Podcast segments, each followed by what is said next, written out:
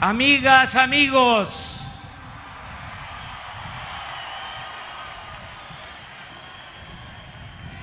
mexicanas, mexicanos, hoy se cumple un año del triunfo de nuestro movimiento. Fue la victoria de todo un pueblo, de nuestros antepasados, de quienes tenemos la dicha de continuar en este proceso de transformación y de vivir para contarlo. Fue un triunfo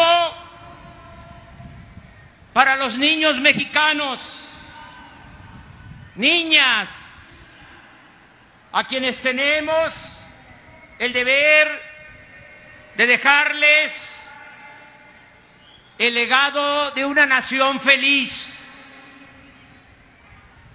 Ese triunfo es fruto del trabajo de muchos hombres y mujeres del campo y de la ciudad que encarnaron con perseverancia la voz por la justicia, una voz que creció en el tiempo hasta convertirse en voluntad colectiva y mayoritaria. Nuestro movimiento ha trascendido porque surge de ideales y principios, se rige por ellos y no limita su propósito a un simple cambio de gobierno, sino que tiene como objetivo superar para siempre el régimen corrupto y despiadado que prevalecía. Se trata de un desafío mayor, pero de algo verdaderamente fecundo, de construir una patria nueva, más justa, próspera, democrática, libre, pacífica, fraterna y soberana. Hoy, a 12 meses exactos de esa hazaña colectiva, estamos aquí para reafirmar nuestro compromiso de no fallarle al pueblo de México. Vendimos, venimos a rendirles cuentas con absoluto apego a la verdad.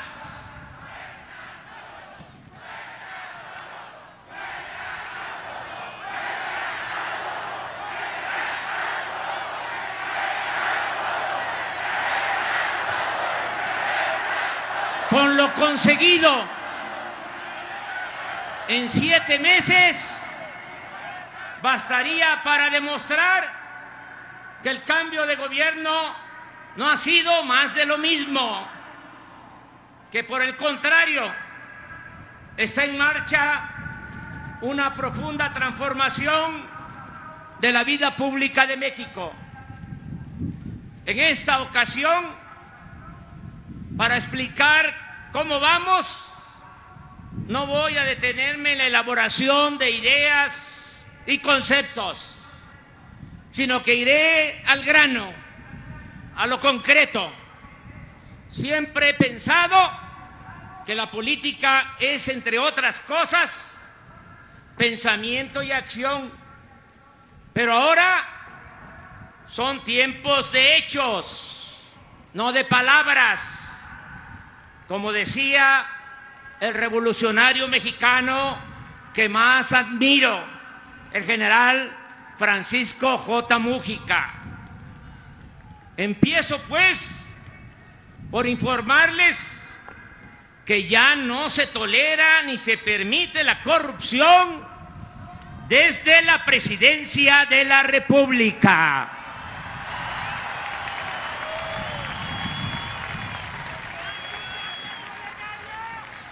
Están prohibidos el nepotismo, el amiguismo, el influyentismo y cualquier otra práctica propia del antiguo régimen. Se redujo el robo de combustibles en 94%. Y con eso nos vamos a ahorrar 50 mil millones de pesos. Se resolvió el problema de abasto de gasolinas. Y como ya dijimos, prácticamente se acabó con el famoso huachicol.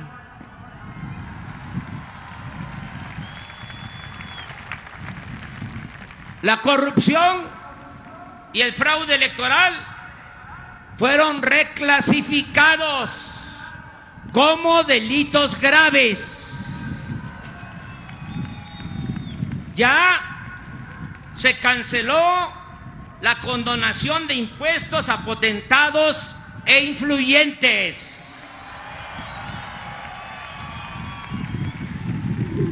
Desapareció el Estado Mayor Presidencial y a los ocho mil elementos de élite que cuidaban al presidente pasaron a la Secretaría de la Defensa Nacional y ahora muchos a la Guardia Nacional para proteger al pueblo. Al presidente lo cuida la gente. Sigo recorriendo el país sin guardaespaldas porque considero que quien lucha por la justicia no tiene nada que temer. También dejó de existir el CISEN y los opositores a nuestro gobierno no son espiados como era antes. Se aprobó en la Cámara de Diputados la ley de austeridad republicana. Con ello se aplicará, mejor dicho, se, se seguirá aplicando el criterio de que no puede haber gobierno rico con pueblo pobre. El funcionario debe ser siervo de la nación y tendrá que acostumbrarse a vivir en la justa medianía. El gobierno no es para hacerse ricos, el gobierno es para servir al pueblo.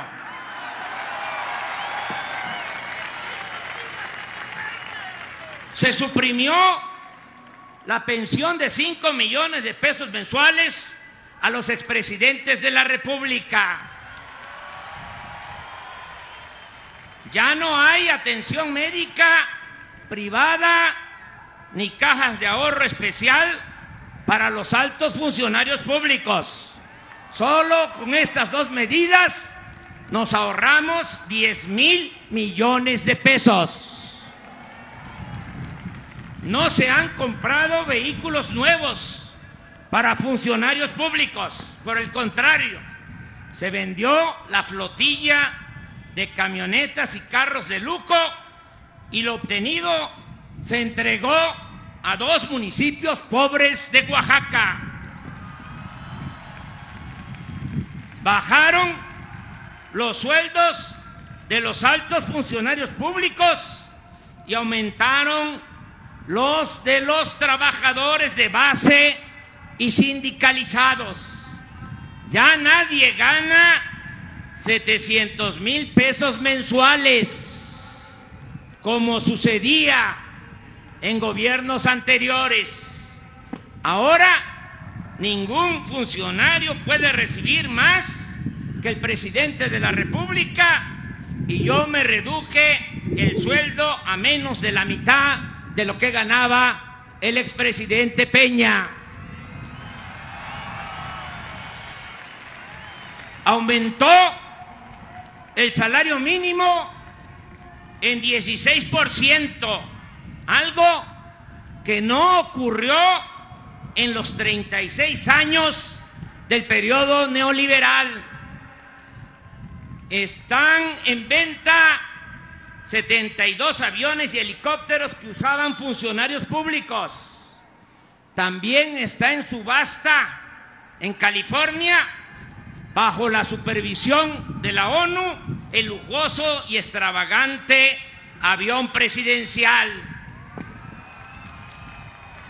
Todo lo confiscado a la delincuencia común y a la de cuello blanco se regresa a la gente a través de una institución denominada Instituto para devolverle al pueblo lo robado.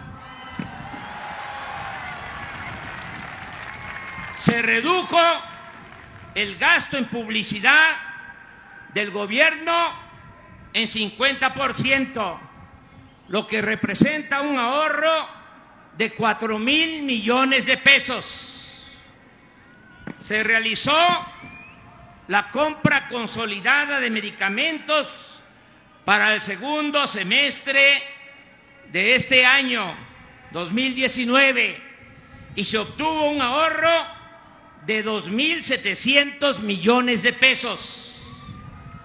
Hasta hoy, en compras del gobierno, hemos obtenido ahorros por 113 mil millones de pesos. Todos los secretarios de Estado hicieron pública su declaración patrimonial y se creó una página de internet para consultar la nómina de todos los servidores públicos. No se han realizado adquisiciones de equipos de cómputo que eran una importante fuente de corrupción. Solo los integrantes del gabinete ampliado cuentan con secretarios particulares. Se eliminaron los cargos de asesores y de directores generales adjuntos, así como los delegados de las dependencias del gobierno federal en los estados. Ya no existe el Consejo de Promoción Turística que manejaba sin honestidad ni transparencia los impuestos cobrados a visitantes extranjeros. Ahora esos fondos, alrededor de 8 mil millones de pesos, se destinan a la construcción del tren Maya y la promoción turística quedó a cargo de las embajadas y de la Secretaría del Ramo. También desaparecieron 51 oficinas de ProMéxico en el extranjero firmamos un acuerdo con la Oficina de Naciones Unidas para Proyectos Especiales y Transparencia, enfocada, enfocado este acuerdo a erradicar la corrupción en los procesos de licitación y contratación de obras. No hemos aumentado impuestos en términos reales y no se han creado impuestos nuevos. No ha crecido ni crecerá la deuda pública. La inflación ha bajado de 5.3 a 4.3% en comparación con el mismo periodo del año pasado. En los 43 municipios de la zona libre de la frontera norte se redujo el IVA a 8% y el impuesto sobre la renta a 20%. Se aumentó el salario mínimo en esa franja fronteriza al doble y hoy cuesta menos la gasolina, el diésel, el gas y la electricidad. En todo el país no ha habido aumento en términos reales en los precios de las gasolinas, del diésel, del gas y de la electricidad. Ya se detuvo la caída en la producción de petróleo y se está trabajando en 22 campos petroleros para extraer mayores volúmenes de crudo y de gas asociado.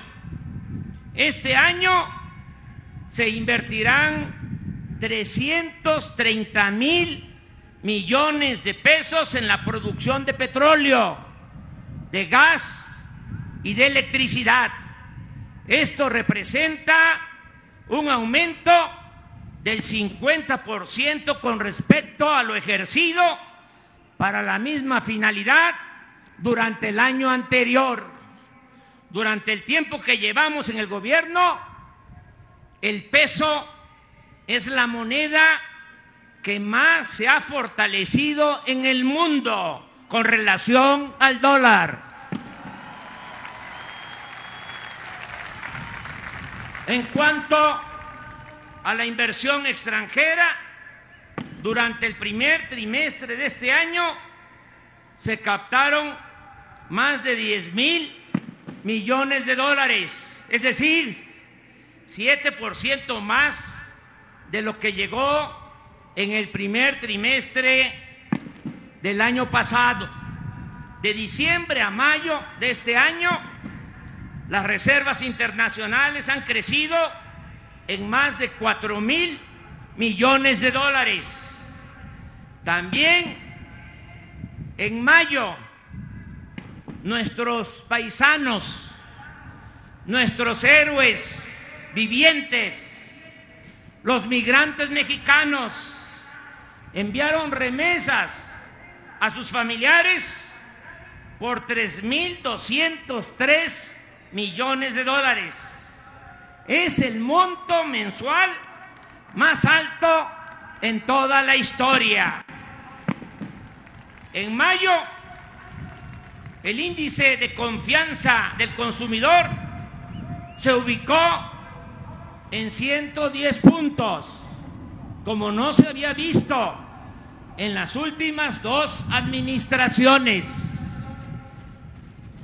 En ese mismo mes, las tiendas de autoservicio y departamentales reportaron un incremento de 5.4% en las ventas. Es buena e indispensable la relación con los empresarios del país. Hace poco firmamos con las organizaciones del sector privado un acuerdo para hacer efectivo el Estado de Derecho, combatir la corrupción e impulsar el crecimiento económico. El Consejo Mexicano de Negocios se comprometió a invertir este año 32 mil millones de dólares. Inclusive agradezco que estén presentes empresarios en este acto en el Zócalo. Todos tenemos que unirnos para lograr el progreso con justicia en nuestro país. En mayo, las exportaciones llegaron a más de 40 mil millones de dólares, un incremento del 9%. En el tiempo que llevamos en el gobierno, la bolsa de valores ha aumentado en 3%. Hemos sido, lo reafirmo, respetuosos de la autonomía del Banco de México. Tenemos finanzas públicas sanas. La recaudación de impuestos aumentó en 4.5% en comparación con el año pasado. Un dato, en este año, por la confianza de los contribuyentes en el gobierno, se han presentado un millón de declaraciones fiscales más que las realizadas el año pasado. Los ingresos generales del gobierno pasaron de 2 billones 450 mil millones a 2 billones 580 mil millones de pesos, es decir, un crecimiento del 1% en términos reales. Aunque poco, la economía está creciendo, no hay recesión y además ahora y esto es muy importante, es menos injusta la distribución del ingreso, es decir, hay más desarrollo y más bienestar.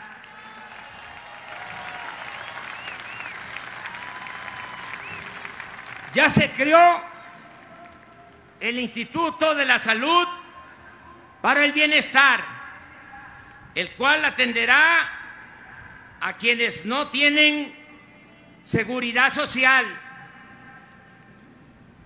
Todo esto para cumplir con el compromiso y también con el mandato constitucional establecido en el artículo cuarto de garantizar el derecho del pueblo a la salud.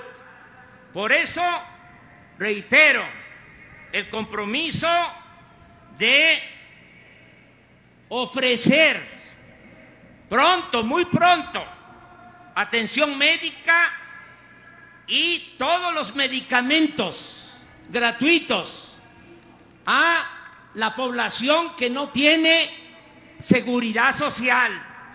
Cuando hablo de todos los medicamentos, no solo estoy pensando en el cuadro básico, digo, todos los medicamentos que necesite el pueblo.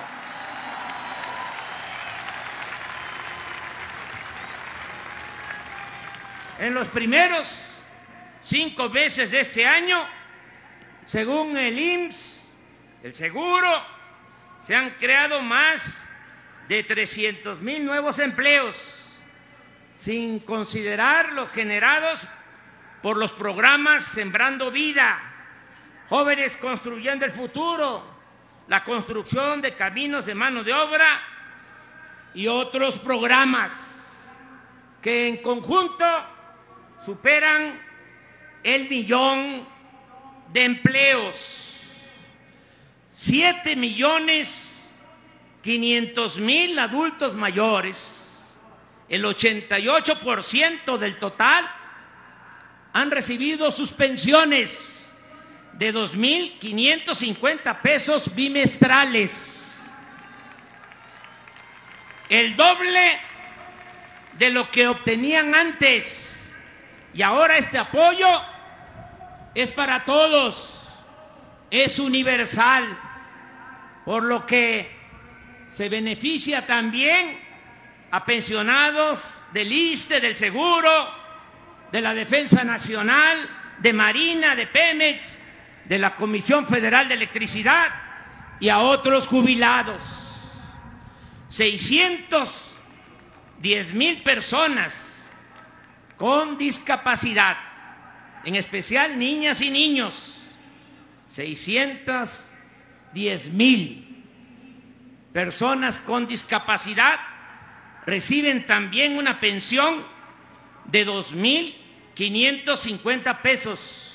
Y pronto se ampliará este apoyo a un millón de beneficiarios. Para satisfacción de todos los que estamos aquí, los que no pudieron venir y que lucharon por este cambio. Es importante que sepan que todas las niñas y los niños pobres del país con discapacidad recibirán esta pensión de 2.550 pesos bimestrales.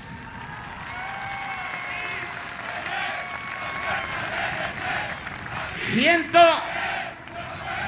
noventa y siete mil, casi doscientas mil niñas y niños que estaban en las estancias infantiles reciben su beca de manera directa, sin intermediarios, mil seiscientos pesos bimestrales, tres millones trescientos mil estudiantes de preescolar, primaria y secundaria de familias pobres también están recibiendo becas y falta entregar a tres millones más.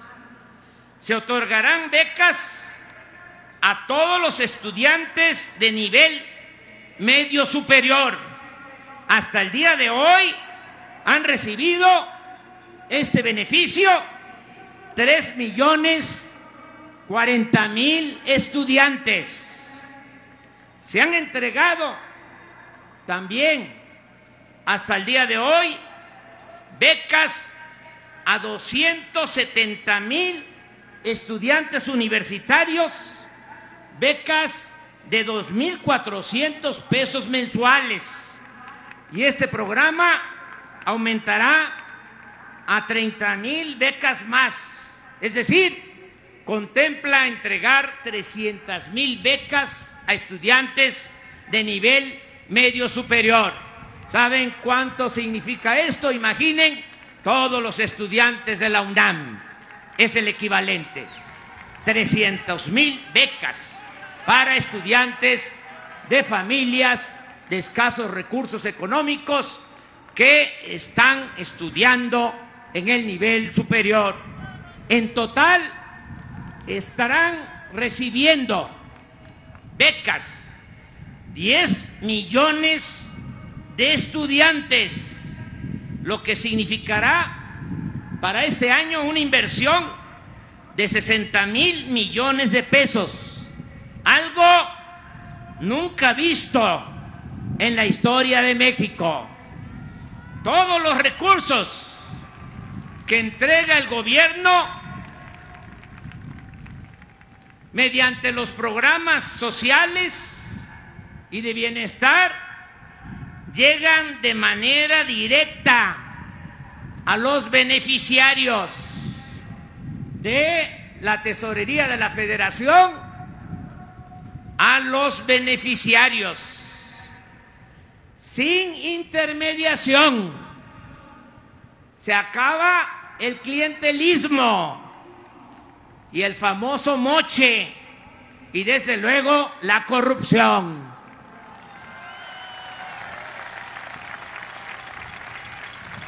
¿Qué digo en las plazas cuando informo sobre este nuevo método de entregar los apoyos a la gente? Digo, Nada de que yo soy de la organización independiente, como se llame, y dame a mí el dinero y yo lo voy a entregar a la gente. No, primo hermano, eso ya se acabó.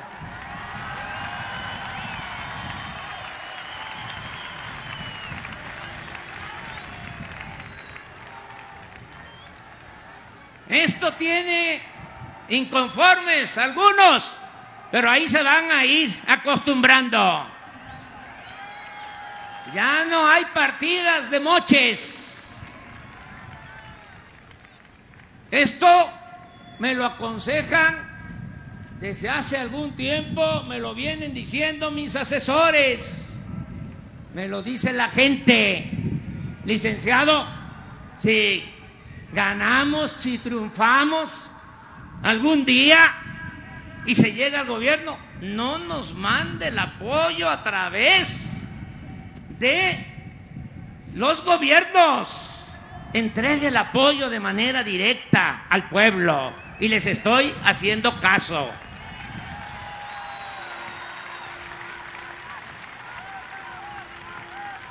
Ya se canceló la mal llamada reforma educativa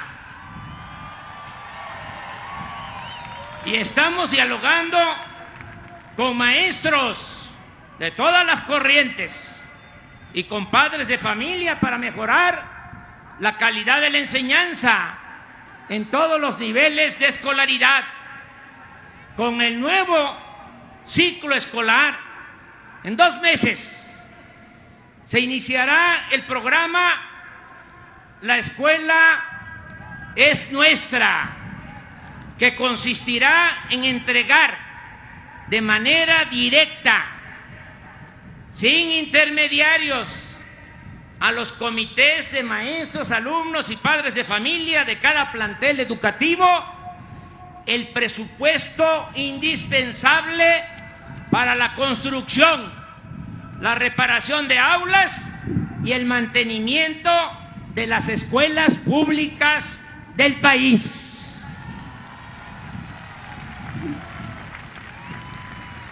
Ya están funcionando 83 universidades públicas y gratuitas en regiones pobres y marginadas del país, donde estudian hasta ahora 7.500 jóvenes y trabajan 460 maestros. Recuerdo que serán 100 las universidades del sistema educativo Benito Juárez. Se está reformando el CONACIT. También por eso hay nerviosismo.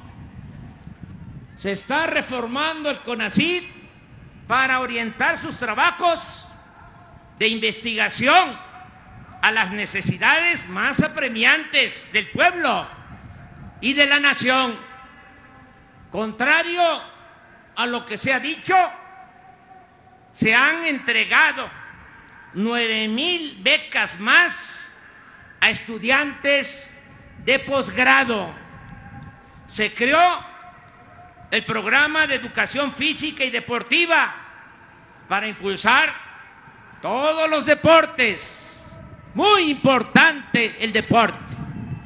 No solo para la recreación, sino para estar bien para tener buena salud. El deporte es medicina preventiva. Lo vamos a impulsar. Todos los deportes, deportes, con énfasis en el boxeo, la caminata y qué cree, el béisbol. Ha sido un éxito la apertura de los pinos al pueblo. Lo que era la residencia oficial ha sido visitada hasta ahora por un millón quinientas mil personas y ya está el proyecto a cargo del artista Gabriel Orozco para convertir las tres secciones del bosque de Chapultepec, más los terrenos donde se encontraba la fábrica de armas del ejército, en un espacio artístico y ecológico con una extensión de 800 hectáreas, que pronto será uno de los sitios culturales más importantes del mundo.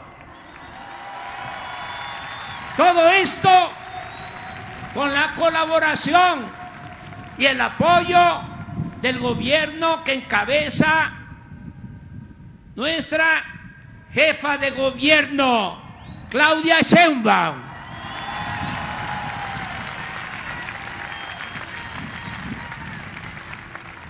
Las Islas Marías dejaron de ser prisión y está en proyecto convertirlas en un centro de educación ambiental para niños y jóvenes que llevará el nombre de Muros de Agua en homenaje a la novela y a ese gran escritor revolucionario que fue José Revueltas. El programa de jóvenes construyendo el futuro es una realidad. Hasta hoy están trabajando como aprendices más de 600 mil jóvenes que antes eran discriminados y tratados como ninis. En tres meses más llegaremos a un millón de jóvenes y el próximo año, a más tardar, en 2021, ningún joven se quedará fuera del trabajo o del estudio. Nunca más se le dará la espalda a los jóvenes o se les condenará al olvido.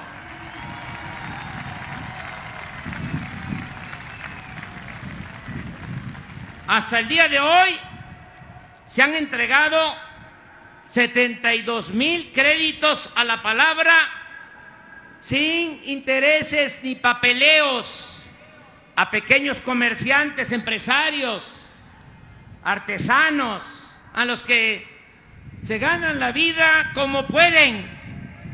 Este programa continuará creciendo hasta llegar a beneficiar a un millón de personas, no solo porque es necesario atender a quienes no son sujetos de crédito para los bancos o son presa de usureros, sino porque tenemos la convicción, estamos convencidos que de esta manera, otorgando créditos a los de abajo, a las pequeñas, medianas empresas, comercios, talleres artesanales, apoyándolos con créditos sin intereses, se puede reactivar la economía desde abajo y con la gente. Ya recibieron su apoyo para la siembra un millón doscientos mil comuneros ejidatarios y pequeños propietarios. Y por primera vez se dará una ayuda igual en efectivo a todos los cañeros y cafetaleros del país. Los almacenes y centros de acopio de Diconsa y Liconza ya están comprando a precios de garantía maíz, frijol, arroz, trigo y leche a pequeños productores. Además, las cerca de 33 mil tiendas y lecherías de Diconsa y Liconza ofrecen a precios bajos en comunidades y colonias pobres del país la canasta básica de alimentos y artículos de primera necesidad. Esa canasta básica ya aumentó de 23 a 40 productos. En 15 días se termina de entregar el fertilizante gratuito a todos los productores del estado de Guerrero. Estamos por definir si se constituye una empresa para producir en México los fertilizantes que actualmente estamos importando. Para ello se están haciendo rigurosos análisis de costo-beneficio, porque en la compra de las plantas existentes, como es de dominio público, hubo muchos y evidentes hechos de corrupción. Me llena de felicidad informar aquí el corazón político, económico, cultural de México por la enorme importancia ecológica, económica y social que tiene, me llena de satisfacción decir que está funcionando muy bien, está marchando como se pensó el programa Sembrando Vida. Ya se están sembrando. Que se escuche bien, que se escuche lejos, porque decían que no era posible. Ya se están sembrando 560 mil hectáreas de árboles maderables y frutales.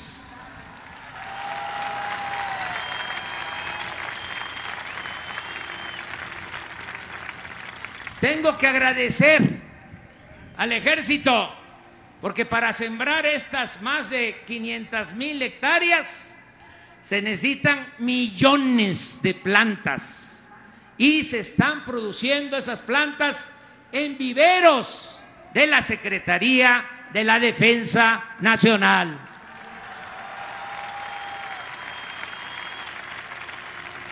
No solo es sembrar, más de 500 mil hectáreas de árboles maderables y frutales. Es que de esta manera se da empleo. Están trabajando ya 224 mil jornaleros. Son empleos permanentes, no temporales. 224 mil jornaleros que ganan 5 mil pesos mensuales para cultivar sus propias parcelas. El año próximo rebasaremos el millón de hectáreas y la suma de empleos llegará a casi 500 mil trabajadores, hombres y mujeres. Ha quedado prohibido el uso de semillas de maíz transgénico.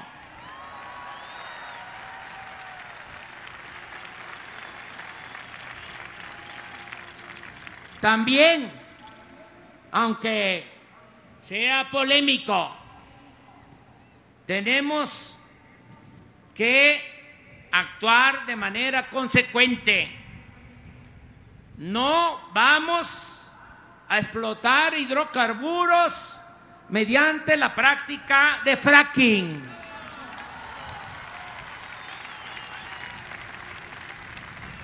Se tomó el acuerdo de cancelar la mina de los Cardones en Baja California Sur y convertir esa área en reserva natural protegida.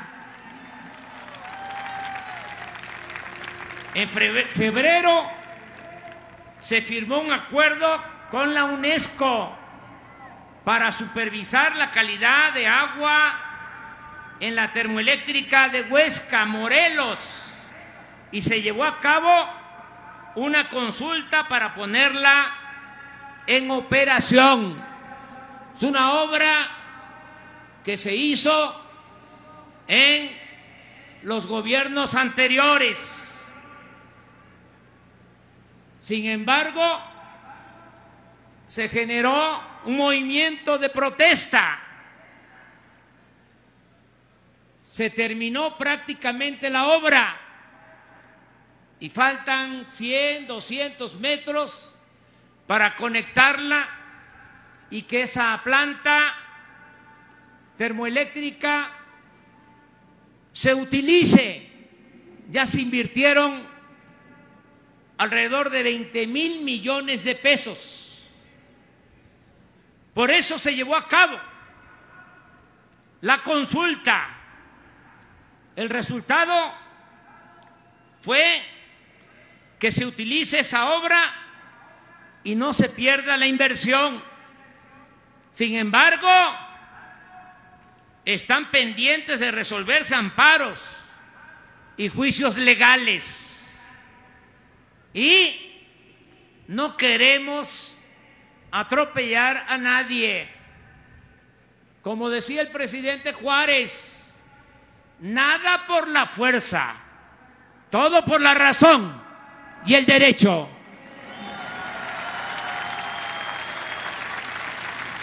Se han entregado 13.600 novillonas y mil sementales del programa de crédito ganadero a la palabra en beneficio de más de cuatro mil pequeños productores. El programa de fomento a la pesca ha beneficiado a 27 mil pescadores que han recibido un apoyo de 7 mil 200 pesos cada uno. Se creó el Instituto Nacional de los Pueblos Indígenas. Los programas de bienestar a nivel nacional ya están llegando a tres de cada diez hogares de México. Pero en comunidades indígenas, ocho de cada diez hogares ya están recibiendo los beneficios y a finales de año serán todos los hogares de las comunidades indígenas. Cumpliremos a cabalidad el criterio de atender y respetar a todos los mexicanos, pero se dará preferencia a los humildes, a los más necesitados, porque por el bien de todos, primero los pobres. Avanza la construcción de caminos de concreto en los municipios de Oaxaca esta es una experiencia extraordinaria. Se está trabajando en 45 caminos y en este mes se abrirán 50 frentes más. ¿En qué consiste este programa? Que les invito a todos a conocerlo y a evaluarlo. Entregamos los recursos a las autoridades de usos y costumbres de manera directa. Ellos manejan con honestidad el presupuesto y se da empleo a la gente de los mismos pueblos. No se usa maquinaria sofisticada, picos, palas, revolvedoras uso intensivo de mano de obra. Con estas pequeñas pero importantes obras se aminora la migración y se fortalece la vida familiar y comunitaria. Esto es parte de lo que queremos llevar a cabo pronto, muy pronto, de lo que queremos que se convierta en realidad, un sueño que queremos que se convierta en realidad. Queremos que el mexicano pueda trabajar y ser feliz donde nació, donde están sus familiares, sus costumbres, sus culturas. Que el que quiera emigrar, que lo haga por gusto, no por necesidad. Que la migración sea opcional no forzada.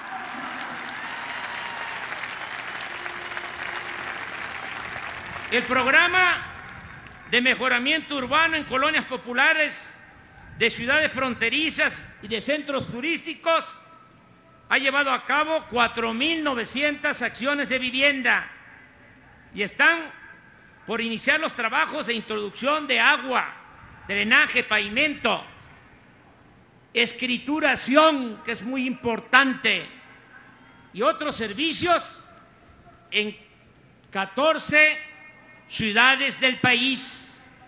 En cuanto al programa de atención a damnificados por los sismos, informo que se han otorgado apoyos para vivienda a 5.800 familias. Están en proceso de reconstrucción escuelas y centros de salud, así como la restauración de iglesias y otros espacios que forman parte del patrimonio histórico nacional. El Infonavit ha reestructurado hasta ahora 46 mil créditos en beneficio de trabajadores que pagaban y pagaban y cuyas deudas crecían en vez de bajar.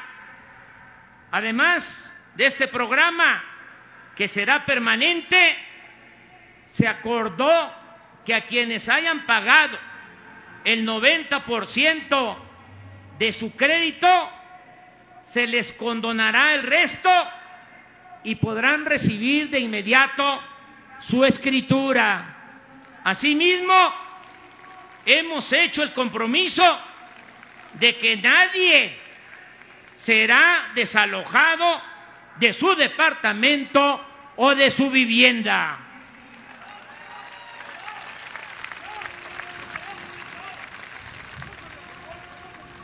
El viernes pasado se aprobó la creación del Banco del Bienestar, que tendrá sucursales hasta las comunidades más apartadas del país. La Oficina de Atención Ciudadana de Palacio Nacional atiende un promedio de 450 personas diarias. Ahora te voy a escuchar y atender a ti, si me esperas un poquito. Desde que soy presidente he celebrado 122 asambleas informativas y he recogido los sentimientos de la gente por pueblos, regiones y entidades del país. Está en marcha el más importante programa de conservación de carreteras que se haya realizado en los últimos tiempos. A este fin se están destinando 20 mil millones de pesos para el mantenimiento de más de 40 mil kilómetros de caminos. A la fecha se han concluido 10 obras de infraestructura carretera que incluyen cuatro puentes, un tramo de carretera, dos adecuaciones viales, dos entronques y un libramiento. Se están construyendo caminos rurales y alimentadores con una inversión de 9 mil millones de pesos. Aquí destaco, entre otros, el camino de Badiraguato, Sinaloa, a Guadalupe y Calvo, Chihuahua, de Tamazula a Canelas, Durango, de Jesús María Nayarit a Mezquital, Durango, y está por iniciar el de Tayoltita, Durango, a San Ignacio, Sinaloa. Destaco también que se reinició la construcción de las carreteras que llevaban 10 años sin terminar en Oaxaca. Una de Oaxaca a Puerto Escondido y la otra de Oaxaca al istmo de Tehuantepec. Se terminará a fin de mes, a fin de este mes, el túnel emisor oriente que tomó más de 10 años construirlo y significó una inversión total de 30 mil millones de pesos. Con esta obra se evitará inundaciones en una buena parte del Valle de México. También se terminará este año el tren ligero de Guadalajara y se continúa construyendo y se va a terminar el tren Toluca, Ciudad de México. Están en proceso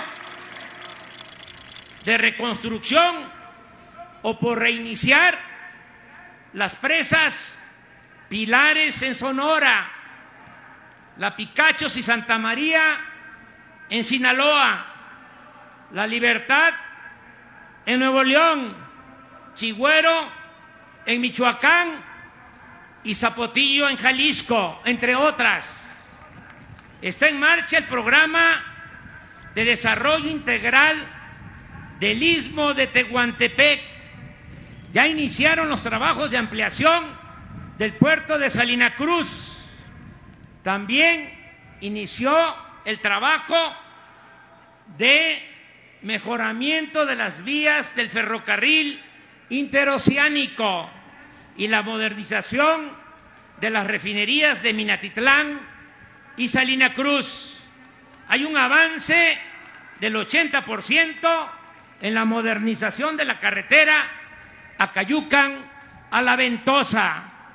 También se están rehabilitando las refinerías de Tula, Salamanca, Madero y Cadereyta. Ya se inició la construcción de la nueva refinería de Dos Bocas en Paraíso, Tabasco. A finales de este mes iniciará la licitación para la construcción del tren Maya.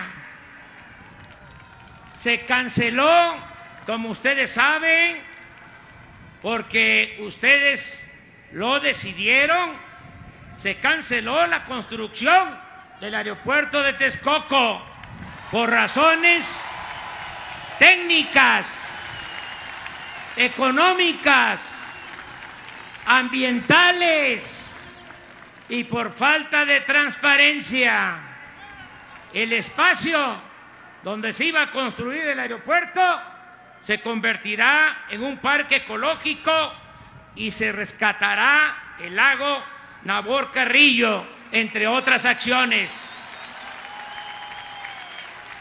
A más tardar, en este mes comenzarán los trabajos del aeropuerto General Felipe Ángeles en la base aérea de Santa Lucía. Se ha demorado el inicio de esta obra, ya tenemos todo el proyecto. Se ha demorado el inicio de esta obra porque nuestros adversarios quieren detenerla con una lluvia de amparos y estamos siendo cuidadosos en el proceso de autorización del estudio de impacto ambiental con el propósito de no darles ningún pretexto para que continúen esas campañas de sabotaje legal.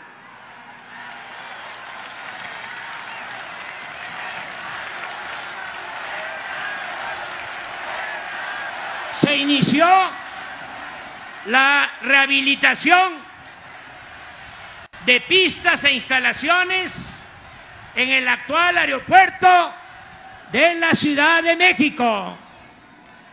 Todos los días, desde las seis de la mañana, presido la reunión del Gabinete de Seguridad para dar seguimiento al fenómeno delictivo, avanzar en la construcción de la paz y reconstruir la seguridad de los mexicanos. No se tolera que se oiga bien, no se tolera la tortura ni ninguna otra violación a los derechos humanos. Estamos dedicando tiempo y recursos a la búsqueda de desaparecidos por la violencia. No descansaremos hasta saber el paradero de los jóvenes de Ayotzinapa.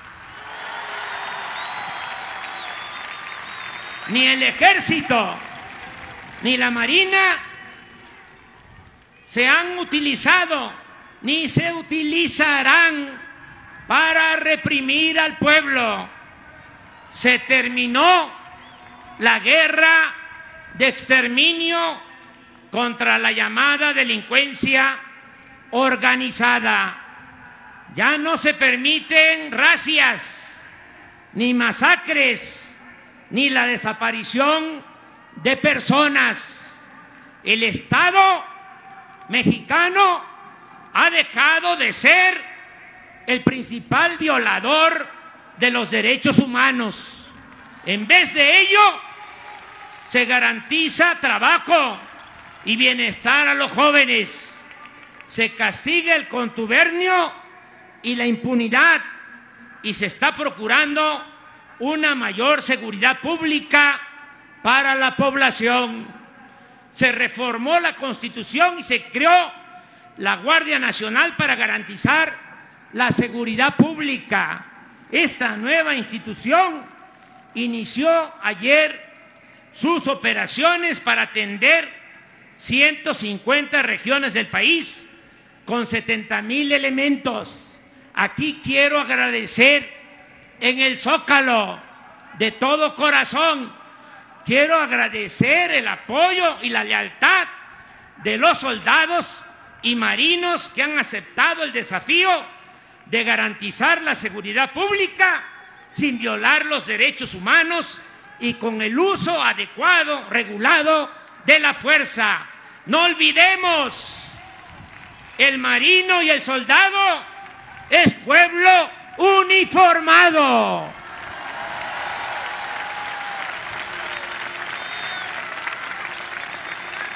Se está brindando protección a 321 periodistas y a 582 personas defensoras de derechos humanos.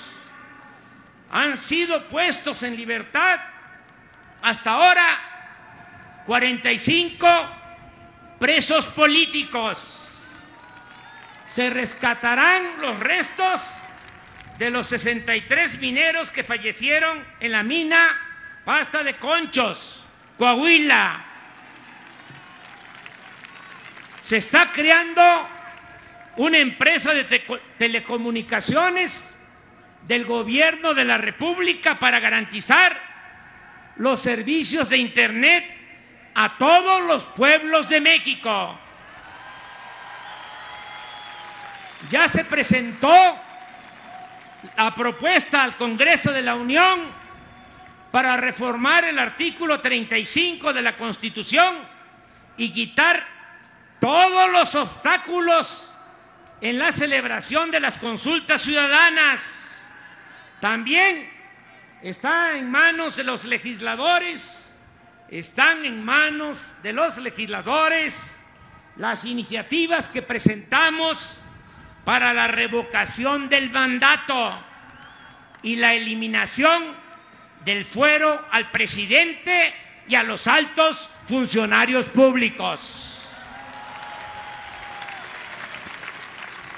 De lunes a viernes a las 7 de la mañana hemos realizado hasta ahora 145 conferencias de prensa libres y abiertas a todos los medios para garantizar el derecho del pueblo a la información. Se declaró la autonomía constitucional de la Fiscalía General de la República Y en este caso, como con otros poderes, he sido respetuoso de su independencia. Además, considero que el fiscal general Alejandro Germanero es un hombre íntegro y le tengo confianza como ciudadano. Ya está funcionando el sistema de protección civil. La política exterior del país se apega a los principios establecidos en el artículo 89 de la Constitución. Los recuerdo esos principios. La autodeterminación de los pueblos, la no intervención, la solución pacífica de las controversias, la proscripción de la amenaza o el uso de la fuerza en las relaciones internacionales, la igualdad jurídica de los estados, la cooperación internacional para el desarrollo, el respeto, la protección y promoción de los derechos humanos y la lucha por la paz y la seguridad internacionales. Hemos establecido una relación amistosa y de respeto con el pueblo y el gobierno de Estados Unidos. Y esto, esto, este proceder nos ha permitido evitar la confrontación que no consideramos conveniente para nadie. Hace unos días superamos una posible crisis económica y política mediante un acuerdo migratorio que nos obliga a ser más estrictos en la aplicación en la ley de la materia, sin violar derechos humanos y rescatando, como todo acuerdo, rescatando a nuestro favor el reconocimiento de que se atenderá este asunto sin usar la fuerza, sin usar medidas coercitivas, sino creando oportunidades de trabajo y bienestar para la gente en sus lugares de origen, es decir, en los países hermanos de Centroamérica y en nuestro país. Antier concluyó la reunión del G20 en Osaka, Japón. Y en el documento final de esta cumbre, los países miembros adoptaron la propuesta nuestra, la propuesta mexicana de atender la migración a través de la cooperación para el desarrollo. Ya se ratificó el tratado comercial entre México, Estados Unidos y Canadá. Se ha garantizado la libre manifestación de ideas, el derecho a disentir, la libertad de creencias y la libertad de prensa. Reitero, para que nadie se confunda, no luchamos para construir una dictadura, luchamos para construir una auténtica, una verdadera democracia.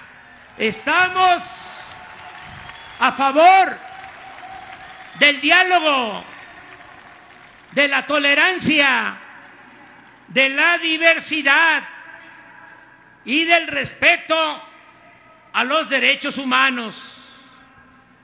Actualmente se distribuye la cartilla moral escrita por Alfonso Reyes, porque creo sinceramente que la transformación no solo significa lograr el bienestar material, sino también lograr el bienestar del alma fortalecer valores culturales, morales, espirituales.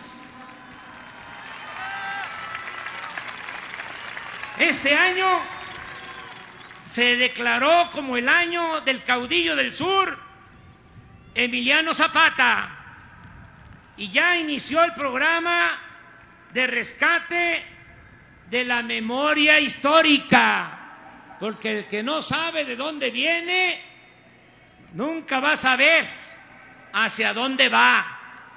Nosotros tenemos una historia extraordinaria que viene de lejos y es nuestra inspiración.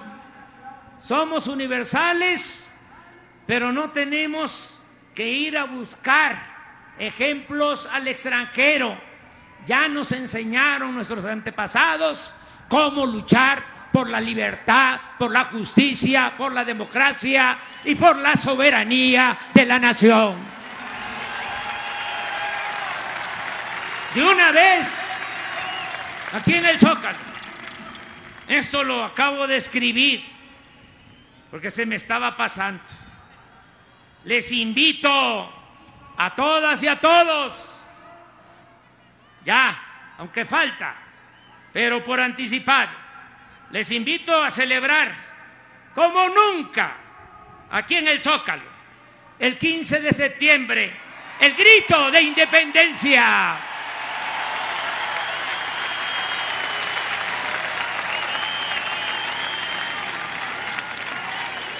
Ya se presentó la estrategia para el fomento a la lectura y el Fondo de Cultura Económica está editando libros de grandes escritores a precios accesibles. Elaboramos un nuevo plan de desarrollo completamente distinto a, los aprobados en el periodo neoliberal. El nuestro tiene como propósito atender las demandas del pueblo, desterrar la corrupción, y la impunidad. Las políticas gubernamentales ya no están sometidas a las recetas impuestas desde el extranjero, ni se considera que las privatizaciones sean la panacea. Además, se establece que se establece el criterio de separar el poder político del poder económico y que el gobierno de la República, el gobierno represente a todos los mexicanos, no solo a una facción o a una minoría. Amigas y amigos, ya estoy por terminar este discurso, porque apenas estamos iniciando con la transformación de México. Podría seguir enumerando otras acciones realizadas, pero ya me llevé tiempo. Pero considero que es suficiente con lo narrado. Lo cierto es que hemos trabajado con intensidad y vamos avanzando. Se han cumplido 78 de los 100 compromisos que hice en esta plaza hace siete meses. 78 de 100 posiblemente nunca al comienzo de un gobierno se haya hecho tanto en tan poco tiempo. Sin embargo, tenemos pendientes. Por ejemplo, falta mejorar. Ya hice el ofrecimiento, pero falta que se cumpla. Falta mejorar el sistema de salud debe crecer más la economía y todavía se mantienen los mismos niveles de violencia que heredamos del antiguo régimen. Aunque estoy seguro que pronto, muy pronto, obtendremos más y mejores resultados en la atención de estos y de otras necesidades y preocupaciones de nuestro pueblo. A siete meses de haber iniciado el gobierno, les expreso con toda mi sinceridad que me siento optimista.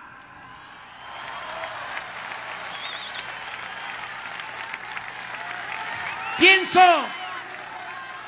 amigas y amigos, que este mismo año, a más tardar en diciembre, terminaremos. Van a decir que no se puede. Sí se puede. En este mismo año terminaremos de arrancar de raíz al régimen corrupto.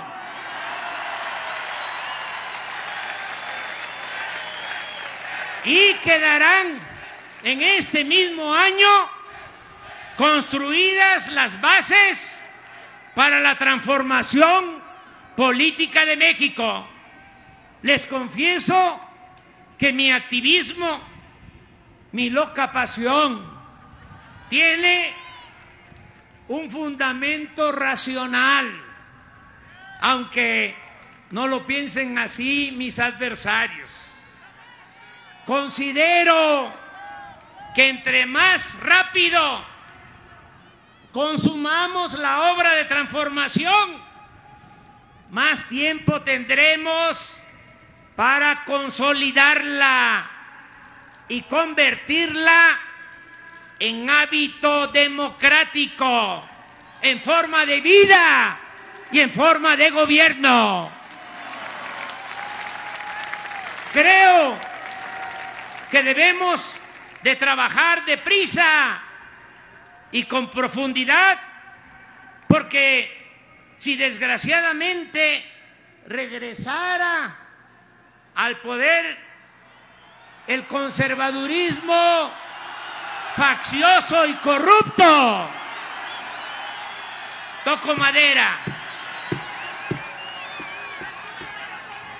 Si desgraciadamente regresara al poder el conservadurismo faccioso y corrupto, ni siquiera en esa circunstancia podrían nuestros adversarios dar marcha atrás a lo establecido y ya logrado en beneficio del pueblo.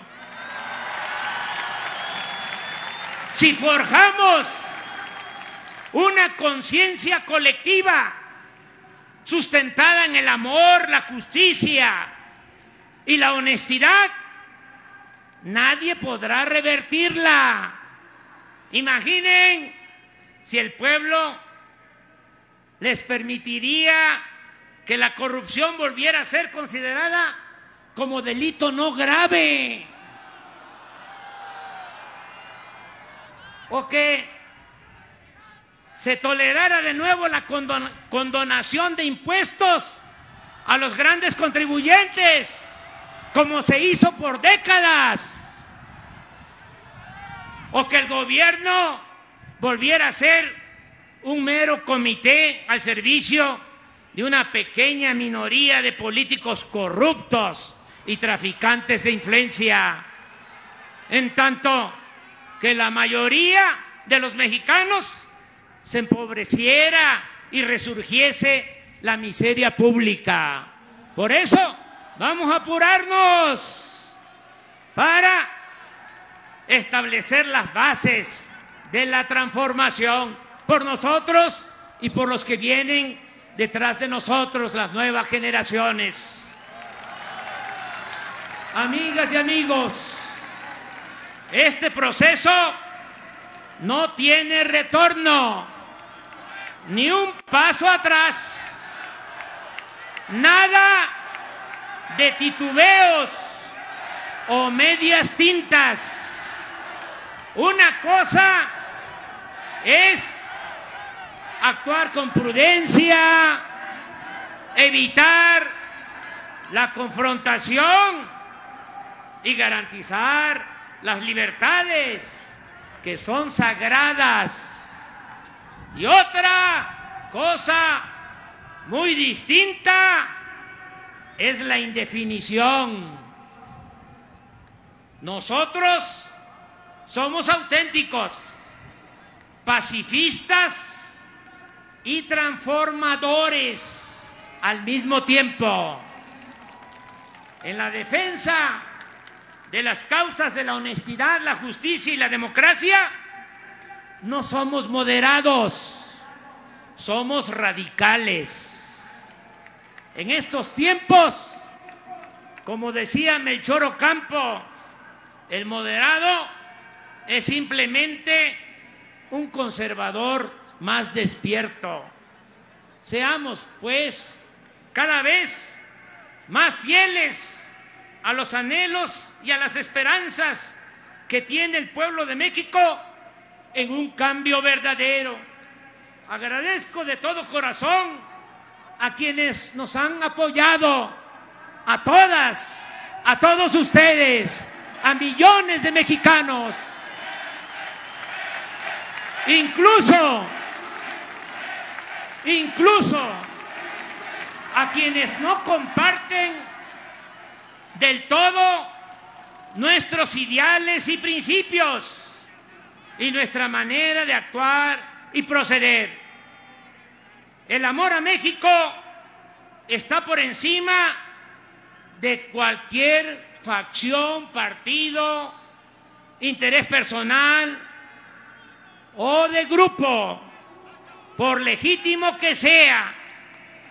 Así quedó demostrado hace poco cuando muchos mexicanos de todas las clases sociales y de todos los sectores económicos cerraron filas ante la amenaza externa de afectar la convivencia, el bienestar y la economía del pueblo y de nuestra nación. Siempre en momentos de adversidad y ante la amenaza de potencias extranjeras, de poderes hegemónicos, vamos a actuar unidos todos los mexicanos. Estoy convencido de que por sus abundantes recursos naturales y sobre todo por la vocación de trabajo de nuestro pueblo, México, nuestro querido México, se convertirá en una potencia económica con dimensión social y con la grandeza moral y cultural que siempre han estado presentes en su esencia profunda. Recordemos el texto del memorial de Culhuacán. En tanto permanezca el mundo, no se acabará la fama y la gloria de México Tenochtitlan. Que viva la cuarta transformación de la vida pública de México. ¡Viva México! ¡Viva México! ¡Viva México!